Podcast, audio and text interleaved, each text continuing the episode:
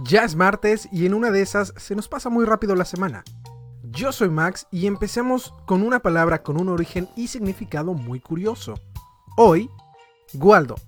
G-U-A-L-D-O. Gualdo.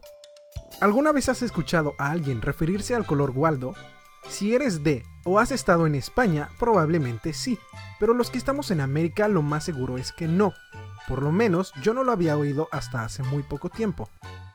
Según el diccionario de la RAE, Gualdo es el amarillo. Pero no amarillo porque sí, es el amarillo que viene de la flor de gualda. ¿Pero qué es la gualda? Es una hierba de la familia de las resadáceas, con tallos ramosos de 4 a 6 decímetros de altura, hojas enteras, lanceoladas, con un diente a cada lado de la base, flores amarillos en espigas compactas y fruto capsular con semillas pequeñas en forma de riñón.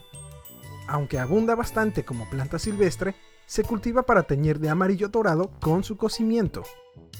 Etimológicamente proviene del germánico Valda, W-A-L-D-A, mitad neerlandés Wuld y mitad inglés Wold. Esta planta se encuentra en Europa, norte de África y oeste de Asia.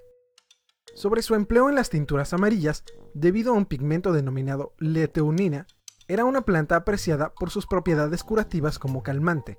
Precisamente es al color de estas flores y su leutonina al que se refiere el diccionario con la expresión coloquial cara de gualda, que se puede usar para referirse a una persona muy pálida. Incluso la bandera de España se le conoce como la rojigualda. Ya sabes que si tienes sugerencias o quieres que hable de una palabra en especial, mándala a mi arroba en Twitter mxbs13. También espero que ya sigas a En5FM en Spotify, iTunes, Google Podcast o la skill de Alexa para mantenerte siempre al día con las nuevas palabras. Mañana una palabra nueva.